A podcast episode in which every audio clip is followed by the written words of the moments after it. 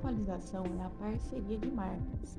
Isso ajudará os criadores de conteúdo e as marcas se conectarem e colaborarem diretamente dentro do aplicativo.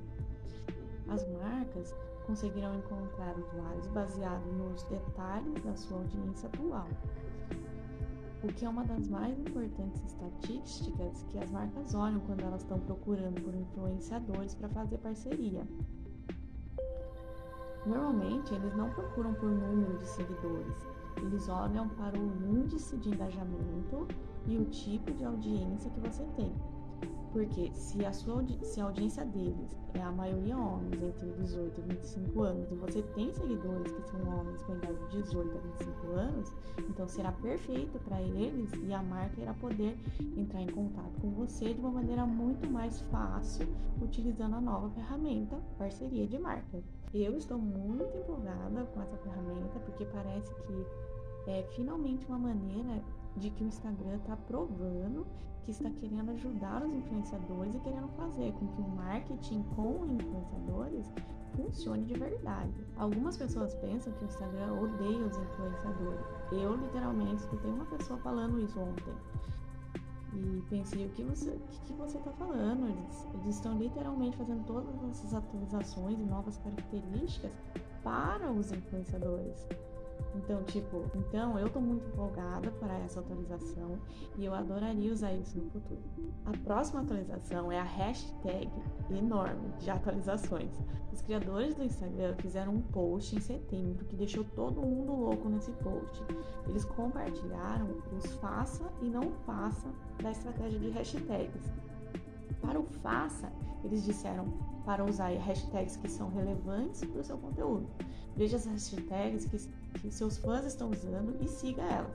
Mantenha as hashtags entre 3 a 5, misture hashtags conhecidas com hashtags nichadas para aumentar sua descoberta e crie sua própria hashtag para que assim seus fãs possam procurar e encontrar seu conteúdo.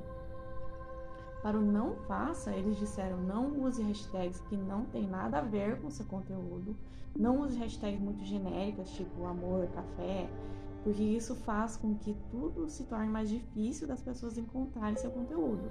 Não use muitas hashtags, tipo 10 a 20, porque isso não ajudará com a distribuição. Agora, mesmo que tudo isso pareça incrível, tem duas coisas que eu queria falar sobre esse post que eles fizeram.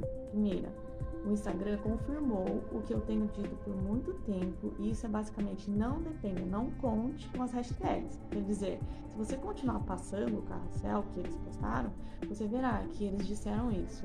Hashtags são somente ferramentas que podem ajudar, mas o conteúdo em si e a maneira como as pessoas interagem com o seu post importa muito mais do que as hashtags que você usa. E número 2, por mais que a gente queira fazer as dicas dele palavras por palavras, você tem que entender que uma estratégia de sucesso no Instagram sempre envolverá testar coisas novas você mesmo. Eles falam para manter entre 3 a 5 hashtags. Isso vai garantir que você terá sucesso? Não.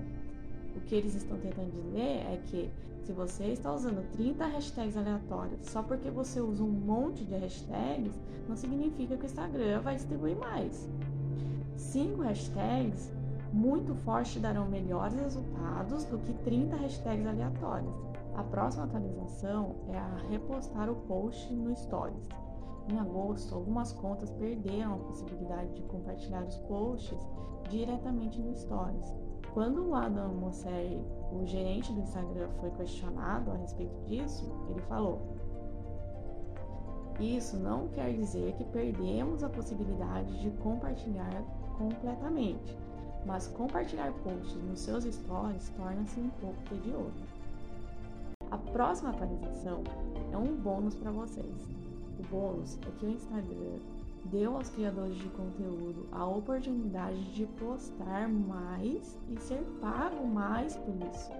Uma das tarefas é fazer lives. Então, se eu fizer uma live por 30 minutos ou se eu fizer uma live com alguém por 30 minutos, eu ganharia um bônus. Agora, para esse bônus, eu teria um bônus real, que significa que eu conseguiria ganhar 800 dólares em um mês por postar reels. Mas isso é só se você conseguisse alguns milhões de visualizações em determinado tempo. O programa de lives ele parece ser bem legal, porque todos os bônus que eles dão são bem atendíveis. Mas quanto ao bônus do Views, eu não tenho muita certeza de como me sinto a respeito disso, porque eu acho que é aproximadamente umas 500 milhões de visualizações, e daí você ganha é, 800 dólares. Tipo, eu não sei se consigo fazer 500 milhões de views em um mês. Poderia ser um milhão, mas mesmo assim, é muito. Mas eu gostei mais do bônus das lives. Esse do, do, do Reels parece um pouco irrealista para quem cria conteúdo, ou pelo menos para mim. Agora, essas duas próximas características não saíram ainda, então não comecem a falar, mesmo que eu já esteja falando, né?